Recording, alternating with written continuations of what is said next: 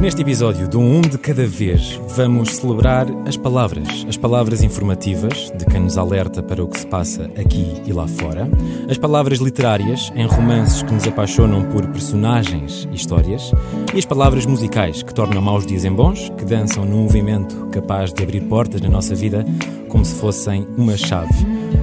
Para isto tem comigo um convidado com o dom da palavra e se o sítio onde se nasce contribui para a construção da personalidade, fazendo fronteira com quem nos rodeia, vamos conhecer o País e o Mundo de Rodrigo Guedes de Carvalho. Um de cada vez, um de cada vez, um de cada vez.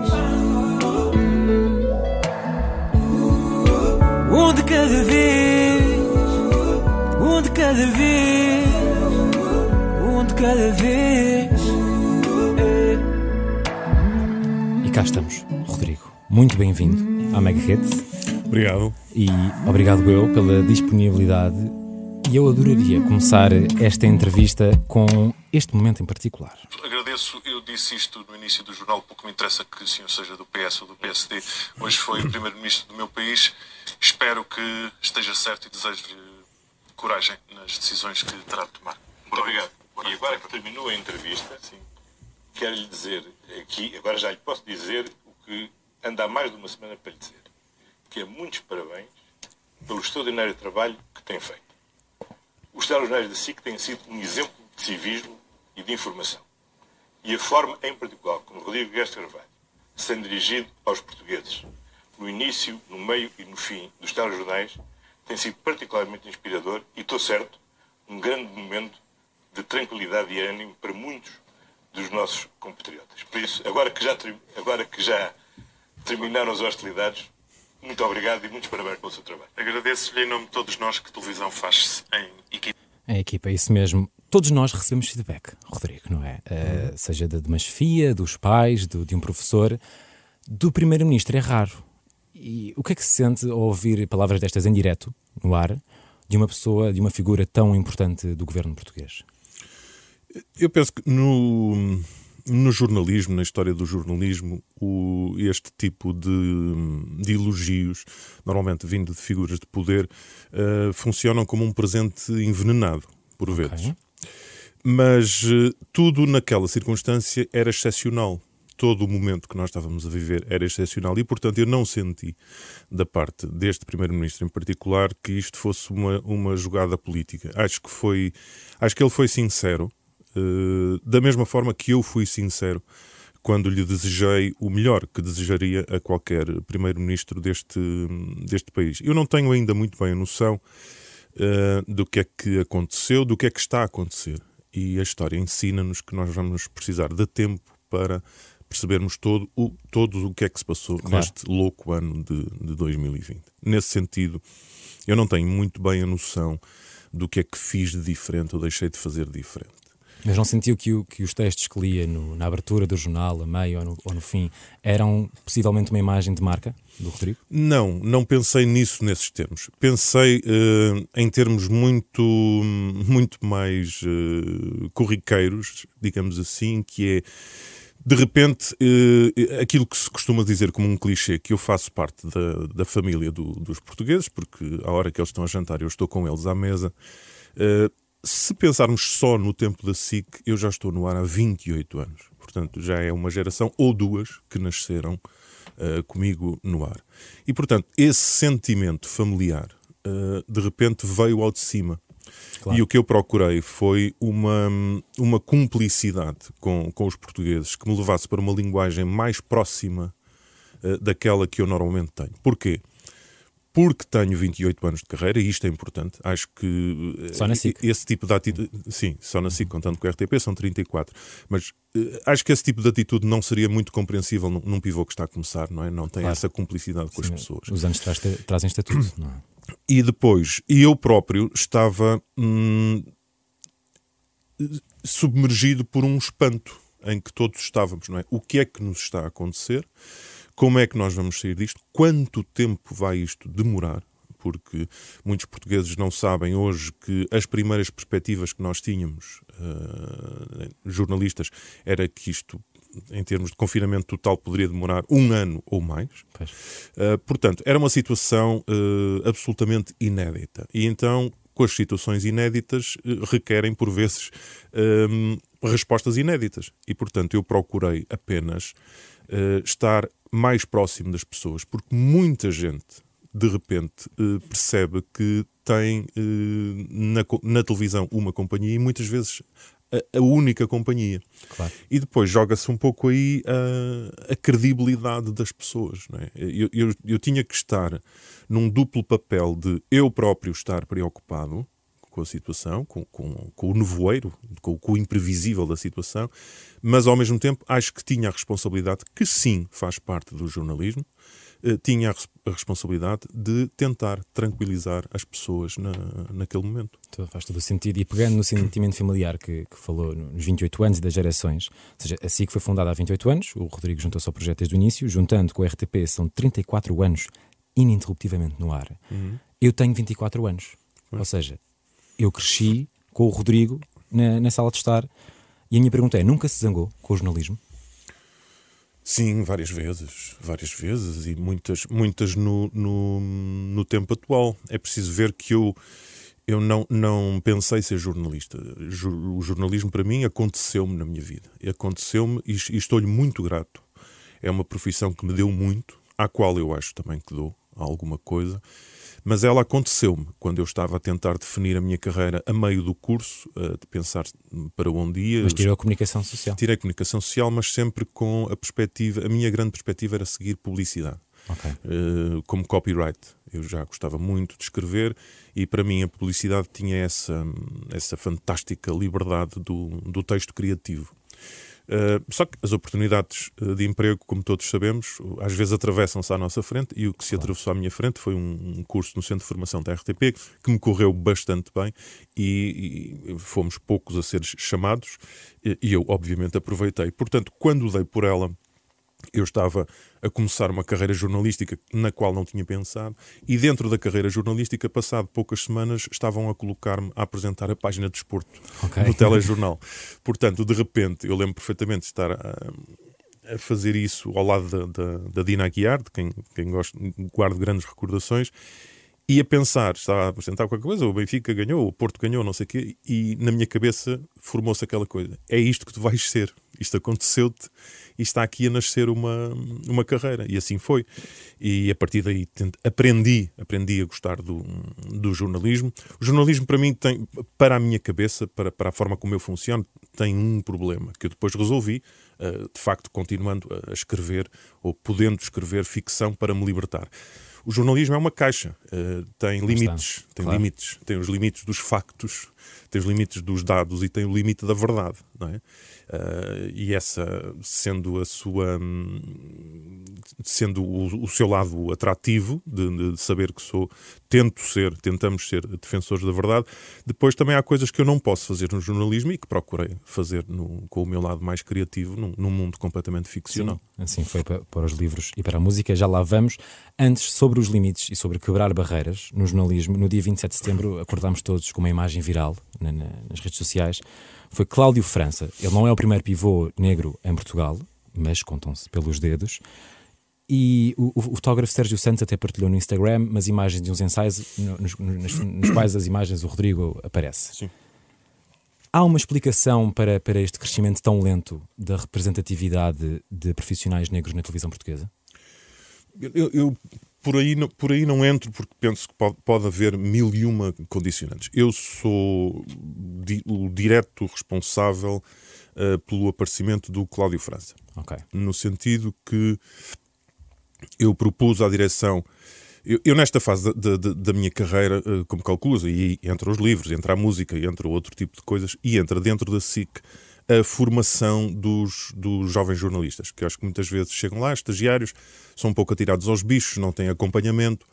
Um, e eu, desde cedo, que, que, gosto de formar pessoas, formei alguns dos, dos profissionais mais velhos da SIC e gosto de estar atento às novas gerações, tentar perceber o que é que cada um pode dar ou pode não dar. E lembro-me perfeitamente de falar com, com o Cláudio França e de sentir que, que ele tinha ali qualquer coisa que uma certa, uma certa maturidade, uma inteligência eh, ativa para, para a idade, uma curiosidade. Hum, e então propus, entre um outro grupo de, de estagiários da SIC, propus à direção que ele integrasse esse curso de, de formação de pivôs. Okay.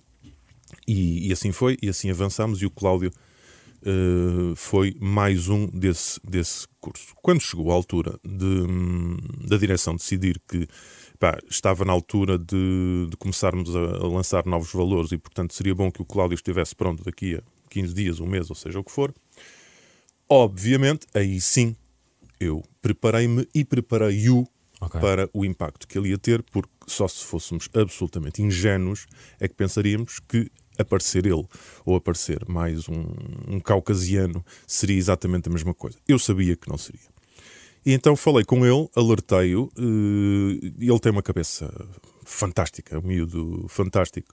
Uh, está mais do que preparado, dentro do que podemos estar, não é? Porque ele é, é muito jovem e disse-lhe aquilo que eu acho realmente, que é, vai haver zum zum por causa disto, este zum zum vai ser gerido por nós com a maior naturalidade possível, este zum zum há de terminar, desde que tu faças aquilo que é essencial, que apareças às pessoas com uma qualidade que elas estão habituadas a ver na SIC.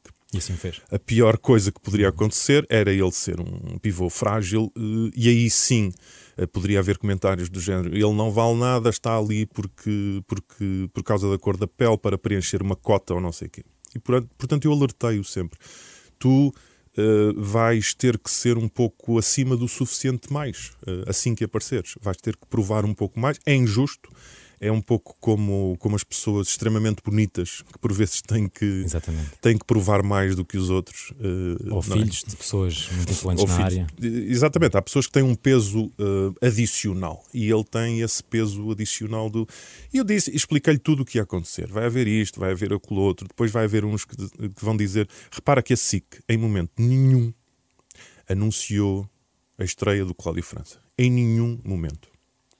Nós não falamos da estreia do Cláudio França. Nós sim tratamos o assunto como ele é. Uma coisa normal. Já lançámos muito pivôs, lançámos aqui alguns.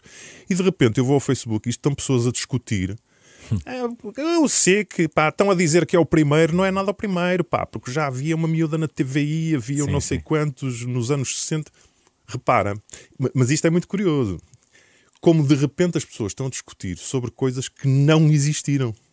É, é, um pouco assim que nascem as, as, as fake news. Portanto, eu avisei-o para tudo, avisei-o para o mais importante, que é temos que continuar a trabalhar. Agora, quando sair desta entrevista, vou passar a tarde a trabalhar com ele e com os outros pivôs. E ele tem que construir uma carreira sólida. Eu acho que ele vai ser um bom pivô e com a idade que tem, com potencial para vir a ser um ótimo pivô. Espetacular. Falando da idade, o Rodrigo nasceu durante o período do Estado Novo, e analisando agora o panorama político, não só o europeu, mas também o português, receia, já passou pela cabeça o pensamento de, de um receio de, de, exercer a sua profissão sob um, um regime extremista? Uh, recear, obviamente que receio. Uh, não creio, aqui entra o meu lado otimista, não creio que isso venha a acontecer num tempo da minha geração. Ok. Mas uh, receio que seja um tipo de, de movimento uh, que está a crescer, que está a crescer diante dos nossos olhos, e, e se vai aumentando, uh, então o, a questão de um dia uh, poder transformar-se nos, nos, nossos piores pesadelos é possível. Basta recuarmos.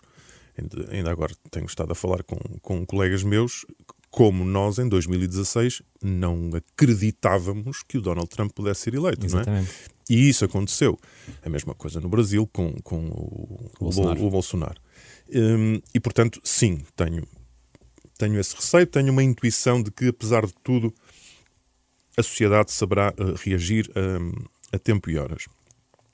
Mas um, também acho que há uma. Há uma houve, houve uma certa falência, um, um certo adormecimento da, da, da chamada democracia tradicional e da forma como se faz política, da forma como se gera uh, as expectativas dos povos, que, que eu acho que levou um pouco a, a este aparecimento que joga muito com a insatisfação das pessoas. Claro. Com, com o facto de, por exemplo, uh, repara que eles batem muito nas, na, na, na, coisa das promessas não cumpridas. Sim. E de facto a democracia, todos os partidos das democracias uh, europeias, uh, estão cheios de promessas não cumpridas de grandes democratas. Uh, e que, portanto, fazem isso de uma forma quase banal, porque isso é a forma como se faz política. E, e estes movimentos extremistas, aqui estamos a falar de uma extrema-direita, quando há também uma extrema-esquerda, mas neste caso a extrema-direita um, capitaliza muito essa insatisfação de eles lá no poleiro nunca cumprem promessas e eles estão sempre bem e, e nós estamos sempre mal. Portanto, esse tipo de capitalização num mundo que vai ficando cada vez mais pobre e com cada vez mais dificuldades de, de arranjar trabalho e, e, carreiras é um, é um apelo de serpente perigoso. Claro. E é. Quando, quando grande parte do dia é passada a escrever e informar sobre violência doméstica, doenças, terrorismo, é mais difícil ser feliz? Uh, não, não é mais difícil ser feliz. E, e, a questão do, do, desses temas, de, de, eu os dar e de, de tu os receberes em casa, nós aí estamos completamente em, em igualdade de circunstâncias, no, no sentido da, da do massacre que isso pode ser. Obviamente que há jornais que eu faço em que eu próprio sinto o cansaço claro. do, do, massacre uh, das coisas. A questão da, da, da, tragédia e do drama no, na informação diária é um pau de dois bicos. Dou-te, por exemplo, o, a questão dos números da Covid. Okay. Eu próprio já vomito os números da Covid. Eu eh, vou todo torcido para aquele quadro onde tenho que dizer e hoje há não sei quantos internados e há não sei quantos mortos. Uh, eu acho que o segredo do jornalismo está sempre na forma como se fazem as coisas uh, e não tanto no conteúdo. Porque o conteúdo, se nós, eh, ok, nós recebemos o feedback de muitas pessoas a dizer: é pá, estou farto de ouvir da Covid, pá, vocês massacram isto, a, a forma como vocês dão isto desespera as pessoas, as pessoas ficam depressivas e não sei o quê. Ok. Mas se nós não dermos os números da Covid, vão aparecer aqueles que dizem assim: vocês estão a esconder claro. os números da Covid. Porquê é que estão a esconder? Há aí uma cabala qualquer. Sim. Ou seja, há sempre uma conspiração, seja qualquer, há sempre, qualquer lado. Há sempre. Uh, e portanto é um equilíbrio difícil. Uh, agora, infelizmente, uh, nós sabemos que.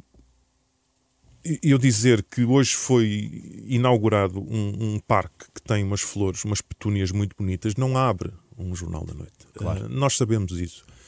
Uh, sabemos como jornalistas e sabemos como espectadores. Nós também não, não, não vamos ver uh, necessariamente este jornal. E, portanto, o drama e a tragédia, primeiro, eles existem, eles acontecem, não é? Não são jornalistas que os fazem ou que os provocam. Os jornalistas passam a sua vida inteira a receber pauladas porque são mensageiros Sim, de coisas, exatamente. não é?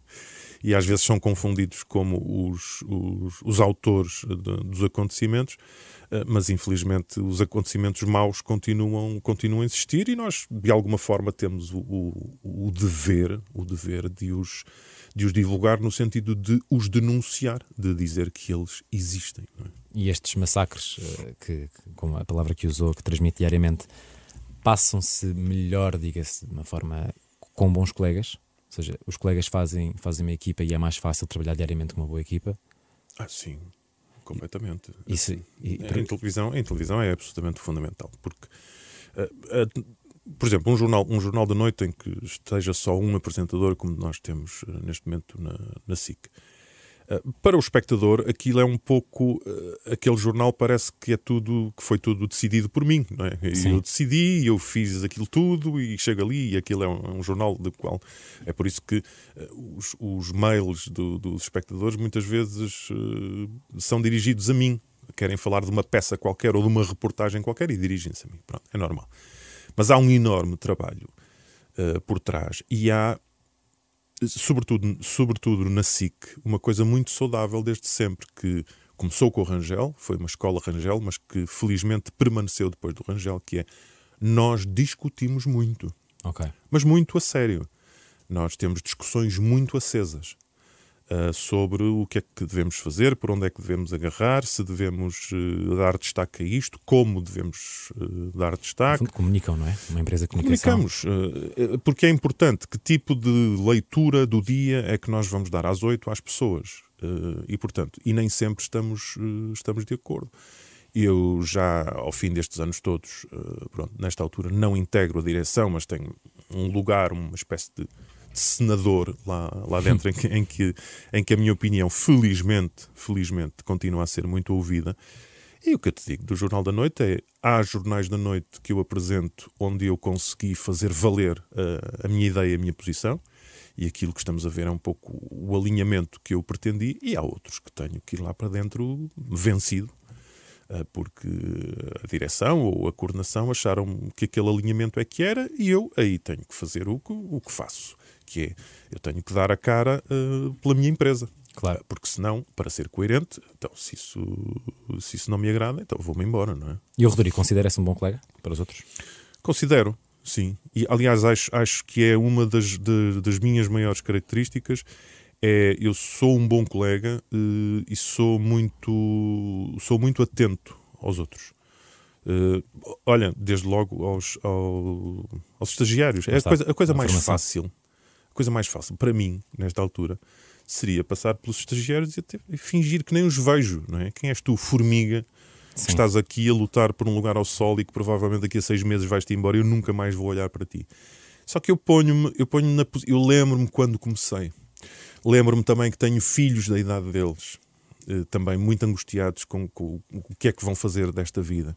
E portanto, às vezes, uma, uma, uma palavra um, não custa, não custa absolutamente nada. Percebes?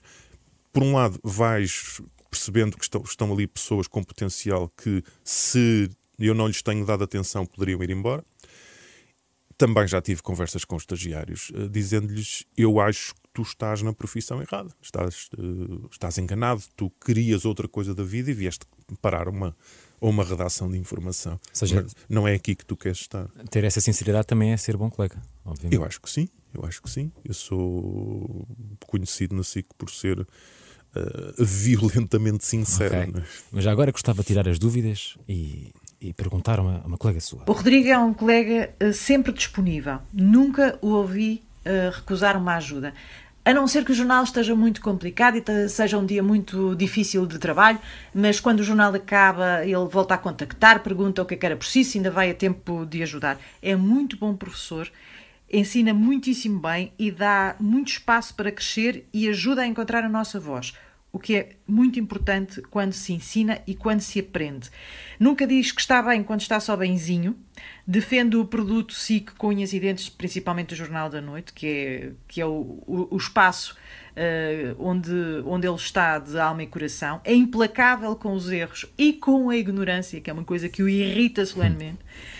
Quanto ao colega marido, é muito crítico, mas isso também é bom.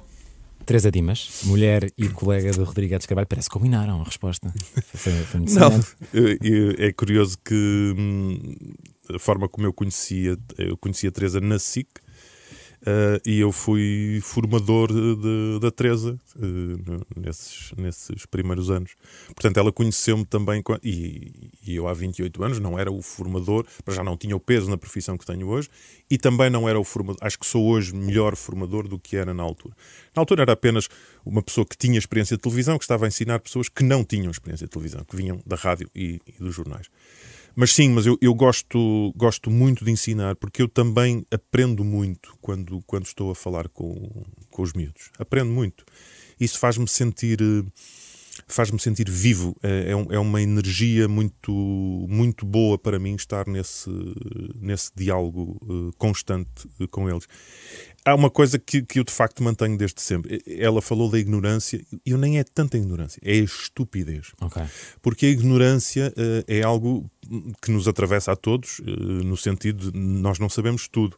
Agora, o que nós fazemos com a nossa ignorância é o que nos define, não é? Eu, com a minha ignorância, tento eh, como tal, é pá, não sabia nada disto, vou ter que saber um pouco mais sobre isto. Não é no sentido de depois de ser aquele monsieur je, je sais tout eh, que, que, faz exibições de, de, de, conhecimento. Não é isso. Agora, a estupidez é uma coisa que me. Porque eu acho que, por exemplo, a estupidez é a raiz dos radicalismos por exemplo. não Ok. é? Eh, Certo. porque a estupidez, o mar de estúpidos serão os seguidores de dois espertos que querem fazer mal. E, portanto, é nesse sentido que eu acho que é muito perigoso. E quando sai da, da SIC, eh, há um Rodrigo diferente, há o Rodrigo Música, há o Rodrigo Escritor. Primeiro, o- os livros. Como é que se escrevem três livros entre 2017 e 2020 e ao mesmo tempo se é pivô do, do Jornal da Noite? Ou seja, o Rodrigo não vê séries, não vê filmes, não vê futebol, não vê nada. Não, e vejo isso tudo.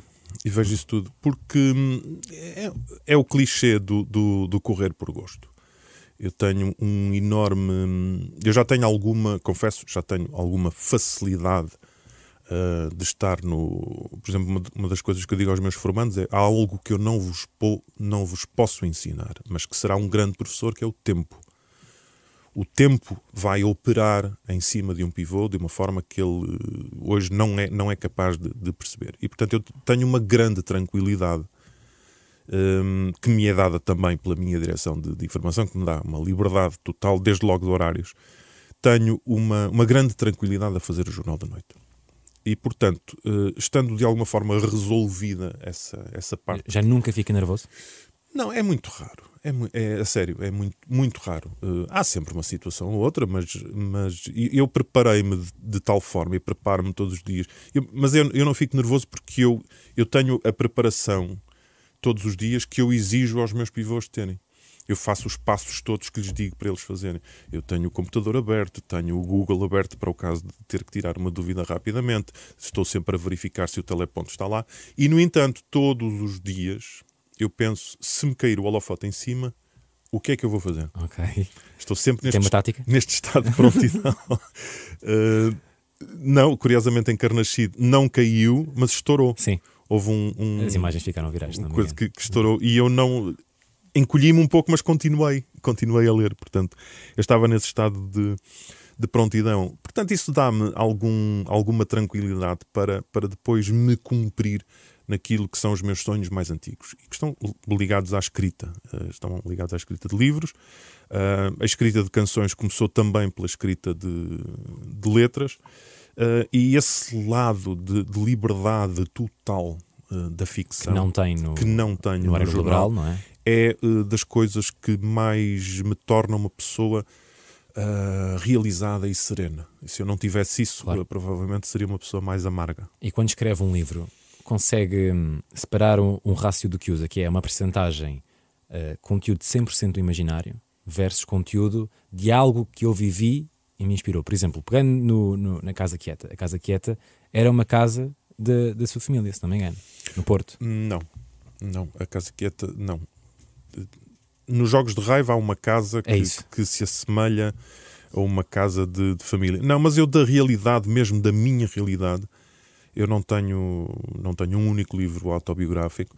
O que eu vou, o que é perfeitamente natural, porque eu vivo dentro de mim, eu vou buscar pedaços, estilhaços Ok. ah, ah, da minha vivência e das minhas memórias que vou espalhando ah, por situações, por personagens e por ações. Ou seja, nenhuma personagem é.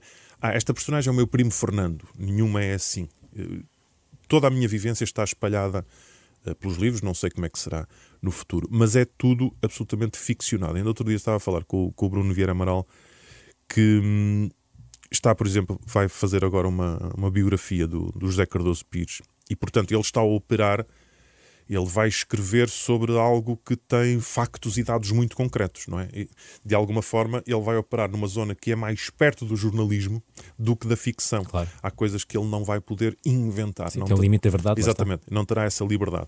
E eu estava a dizer-lhe, sabes que eu não, eu não me vejo nada a fazer isso. O que me atrai na ficção é precisamente ser a ficção. Eu posso. Os, os personagens podem ser o, o que eu quiser. Obviamente, há uma coisa que eu tenho que dar ao leitor para, para o agarrar, que é uma verosimilhança, não é? Que a coisa seja verosímil para que o leitor se sinta identificado com, com o que está a ler. Agora, não me interessa minimamente. Há muitos escritores, nós sabemos que para hum, louvarem os seus livros dizem ah, porque isto é tudo baseado em, em factos reais e acontecimentos eh, verídicos. Está bem, isso para mim não faz um livro melhor ou pior, eh, percebes? Claro, faz todo sentido. E, e na música há um disco do, do, do Conjunto Chave, do, do Rodrigo com, com a Isabelinha. Há um espetáculo ao vivo, Ruge. No meio disto tudo, já sabe tocar a Três Graças, Três Amores? que, Não, eu tenho sou- que saber isto. Eu soube tocar e depois eh, o meu cérebro. o Dando, meu cérebro- dando o contexto, Três Graças, Três Amores é- era uma música que, que a sua primeira professora de música. Primeira e única. Primeira, e- exatamente. Conte, se pudesse contar essa história num instante, que foi o início, a música apareceu aí. Foi, eu era, era muito miúdo, tocava Beatles eh, numa raquete eh, e obviamente que houve um momento que quis aprender guitarra, só que estávamos no início dos anos 70 no Porto, não havia, não, havia YouTubes, não havia sequer eh, escolas privadas de música. Ahm, e a minha mãe, lá com muito esforço, descobriu uma senhora muito velhinha, já muito velhinha na altura, que era uma professora reformada do conservatório que dava aulas em casa. Pronto, e lá fui eu, no, no- ninguém me foi lá levar, meteram-me no autocarro e lá fui eu com 9 ou 10 anos, que era o que se usava na altura, e só eu a conhecia a senhora. E, pá, a senhora vivia numa casa pá, horrível, lúgubre, escura, e ela estava já muito velhinha. Eu fui aprendendo eh, a guitarra, mas eh, percebia que aquilo era um, era um, era um terror. Ela batia-me com uma vareta, ela estava a enlouquecer. E um dia eu já tocava peças clássicas de Vila Lobos, eh, por exemplo, ou Les Jeux Interdits, que é uma, uma peça de guitarra famosa, e ela um dia põe uma pauta à frente com três fotografias eh, asquerosas das suas netinhas, dizendo que agora eu tinha que aprender aquela peça que ela tinha escrito, que era Três Graças, Três Amores, que pronto, aqui ainda por cima era uma peça dificílima, e isso para mim foi o, foi foi o ponto final. Eu desisti, eh, tive, tive o azar. Tive o azar de ter uma, uma má professora de música. Não, não sei o que é que teria sido se, se tivesse eh, continuado na música, porque estamos a falar numa altura em que tudo ainda estava tudo no começo, ainda não tinha, não fazia a mínima- não tinha sequer pensado o que é que queria ser da vida, não é? Tinha oito anos ou nove. Oito anos ou nove. O que é que aconteceu para voltar a encontrar a música na vida? Aconteceu-me. Filhos músicos, não é? Eh, sim, sobretudo um filho, um filho músico, o, Rodrigo, meu filho mais velho, desde cedo que, que quis eh, fazer música. Eh, vai tentando, a coisa não, não é fácil, mas eu a certa altura dei por mim a fazer o, o discurso dos, dos antigos pais e avós, pois, mas música, mas isso não é uma carreira, Claro, tens, tens que ter um emprego a sério, não sei o quê. Todos nós acabamos por, por ser os nossos pais, é uma questão de tempo. E depois, a certa altura, eh, desisti. Desisti no sentido de hum, aquilo um dia despertou a minha infância. Eu disse, epá, e claro que eu percebo isto, eu percebo esta paixão, porque eu também a tive. Eu- E disse isso ao, ao Rodrigo. e, e há um dia que, que tivemos uma grande conversa em que eu lhe disse isso, eu contei-lhe esta história que ele nem sequer sabia das, da- das minhas ligações à música. Então aí permiti-me, de alguma forma, hum, que, que a música regressasse. Não é? A guitarra eu não, não consegui regressar com grande pena minha, porque a guitarra tem uma exigência ah, nervosa e muscular de dedos que é, que é uma coisa complicada e eu já não, já não a tinha mas eh, safo-me mais ou menos no, no piano e foi aí que eu, que eu compus muitas, eh, muitas das coisas. Recorrendo a quê? Recorrendo, eh, curiosamente, eu tenho mais, e, e isso essa senhora deixou-me, é incrível as coisas que criam raiz em nós. Eu tenho muito mais conhecimentos de teoria musical do que muitos dos músicos que eu conheço. Às vezes estou a falar com É a eles tareia que levou de uma maneira mais e nova. eles não sabem sequer o que é um si bemol com sétima dominante. E eu sei. Uh, o, o que eu não tenho é a destreza de tocar, é? Que é treino. Uh, que, que é treino. Uh, mas consigo perfeitamente, e isso, isso tem feito os meus, os meus projetos musicais, consigo fazer uma demo ao piano para entregar a um músico, por exemplo, neste caso o Ruben Alves, um músico a sério, que percebe perfeitamente o que é, o que, é que eu quero, não é? Nesse sentido, é um, um pouco à frente do. Sabes que o Variações cantava para uma cassete sem instrumento nenhum e os músicos traduziam, ok, ele quer isto e percebiam a tonalidade e a melodia e a harmonia e faziam-lhe a música. É é interessante porque o Rodrigo, há cerca de um ano, deu uma entrevista que perguntaram: Ok, toca e cantar. E o Rodrigo disse: Não, cantar não faz sentido, não é para mim, eu dou, dou as indicações. Mas algo mudou. Porque pelo menos há, uns Sim. dias saiu num, um cover no, no, no Instagram Sim. e no espetáculo Rouge o, o Rodrigo canta. Sim, que canto à minha maneira, ou seja, estou. Há ali qualquer coisa que já não é falar, já não é só falar. E o que é que mudou? O que mudou foi, foi o projeto-chave, do qual eu não me arrependo nada e acho que é muito bonito e gosto muito das canções que fiz ali. O projeto-chave acabou por morrer um pouco na praia. Uh, depois não resultou.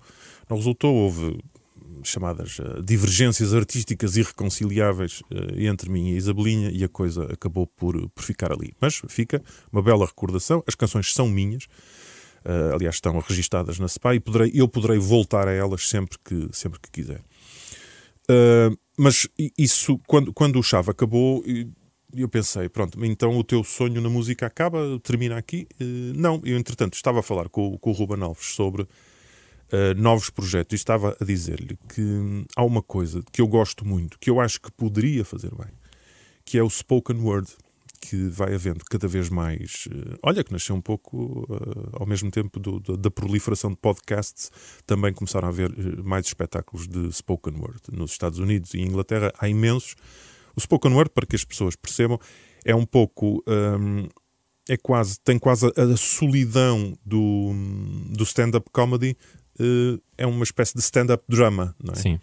Em que, em vez de ser piadas, é, é poemas ou é textos. Ou... E eu achei que poderia haver um casamento muito interessante em, e se eu, em vez de fazer só um spoken word, se eu fosse buscar um bocadinho de música, um bocadinho de spoken word e fizesse uma junção que eu nunca vi em Portugal entre música e poemas. Portanto, uma parte é dita, outra parte é cantada. Nesse sentido, se quiseres, a lógica até um bocadinho mais perto do musical, do teatro musical, do que propriamente de outro tipo de espetáculo. E comecei a falar com o Ruben Alves sobre isso, que, que, se, que se, mostrou um, parceiro fantástico para, para isso.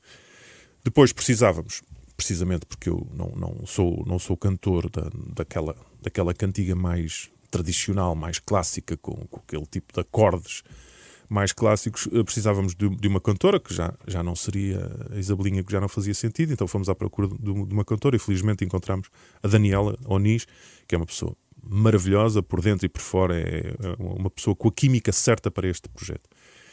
Começámos a ensaiar uh, e havia o tal equilíbrio, parecia que as coisas à partida estavam bem distribuídas. Ela canta e eu digo.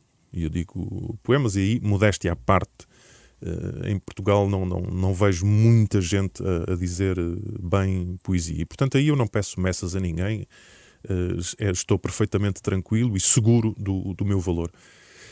O que aconteceu foi que numa outra música, porque as músicas eram compostas por mim, numa outra música eu fazia a demo para a Daniela. Lá está, a guia. A guia. Dizer, não, aqui fazes, mas hoje não, porque hoje não. Tata, tata, tata. E às vezes estava a fazer a demo e eles olhavam para mim e diziam: pá, mas isto está a soar bem. É, é para ficar. isto está a soar bem uh, desse lado. E então há de facto uh, duas. Uh, há duas músicas que eu canto com a Daniela. Fazemos um, um, dueto assumido. Há uma outra que eu canto, mas essa é mais é, é uma coisa irónica, que eu canto uma espécie de um, um faducho, não é? Um, que é um, entre o, o cantar e o, e o dizer. Mas sim, e sabes que foi preciso, uh, se, se, juntarmos a isto, uh, cantar, abrir pela primeira vez a boca para cantar e fazê-lo em cima de um palco, estamos a falar de uma certa dose de loucura. Sem é? dúvida nenhuma. Sem dúvida mas nenhuma. também de, de, de, alguma coragem. Eu acho que é aquela coragem dos de quem vai fazer 57 anos uh, e que se está um bocadinho, no bom sentido, a marimbar para o que é que os outros pensam. Eu, eu tenho de me cumprir. Isto, isto dá-me um prazer, está-me a dar um prazer enorme ter estado em palco foi, foi uma adrenalina extraordinária. E, e portanto eu vou-me cumprir. Em, em, nome de, de quem é que eu não haveria de dar este passo? Lá está. De uma outra pessoa que, ah, ele agora não sei o quê. É pá, estou-me a animar. Essas pessoas, como eu costumo dizer, na minha velhice, não vão estar lá ao meu lado a pegar-me na mão, portanto não, não, não me interessam muito. Mas existe um bocado essa prisão, não é? De, de termos só uma profissão, não podemos fazer várias coisas. É.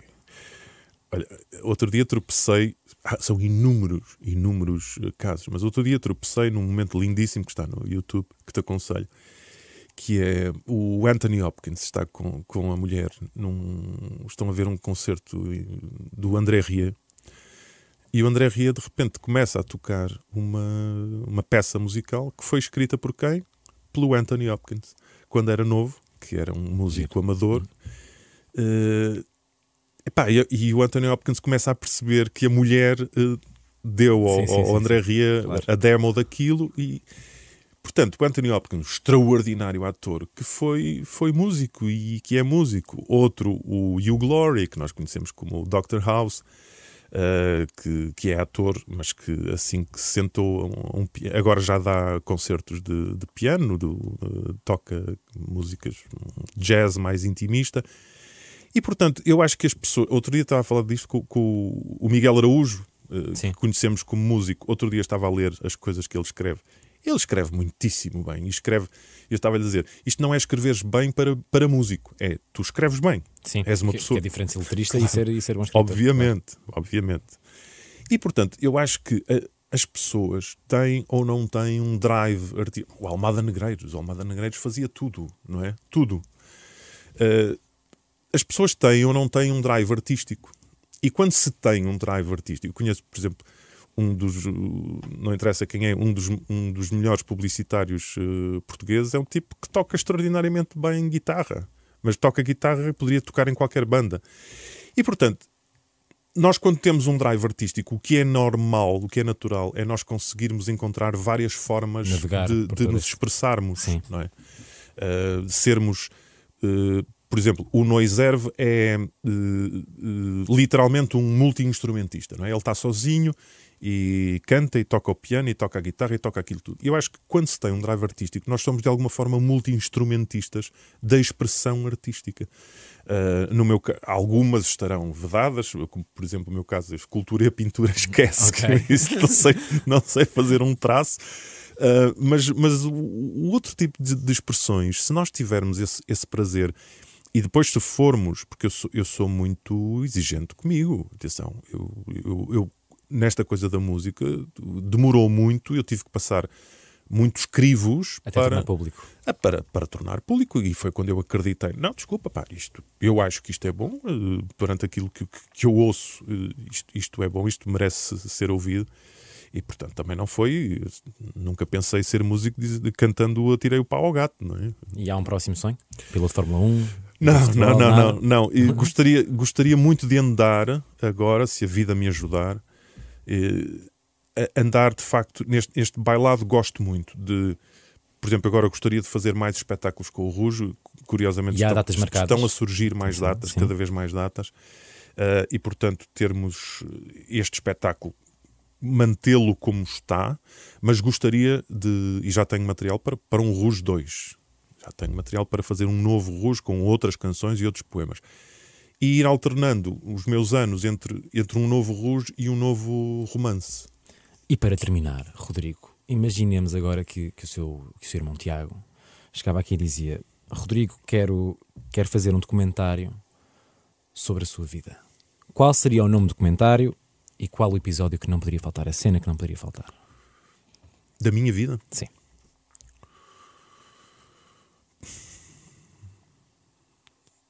Não, não sei.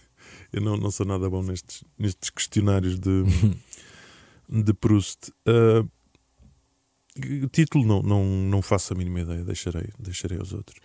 O, o que não podia faltar, uh, com todo, que é outra coisa que a idade traz, é um, a ausência de medo desta palavra, é amor. Eu hoje sou muito agradecido porque eu fui encontrando, fui encontrando amor uh, à minha volta, desde logo com, com, com a minha mulher, com os meus filhos, que é um amor que é construído. Eu disse-lhes a eles, uh, pá, eu gosto muito das pessoas em que vocês se transformaram. Um, amor pelos, pelos bons amigos que eu tenho, que eu acho que a amizade é uma é, das formas mais bonitas e, e, às vezes mais intensas de amor. E acho que é é esse esse embrulho em que eu estou, em que a vida felizmente me, me trouxe, onde eu estou serenamente, que me permite fazer as coisas que, que eu faço. Portanto, acho que o amor, se eu, se eu não estivesse uh, rodeado de, do amor que, que tenho, não, e, portanto isso não poderia faltar. O título não, não faço ideia. Não é um mau título, amor. Não. Está ótimo. Rodrigo, muito obrigado. Obrigado, eu. Está fechado.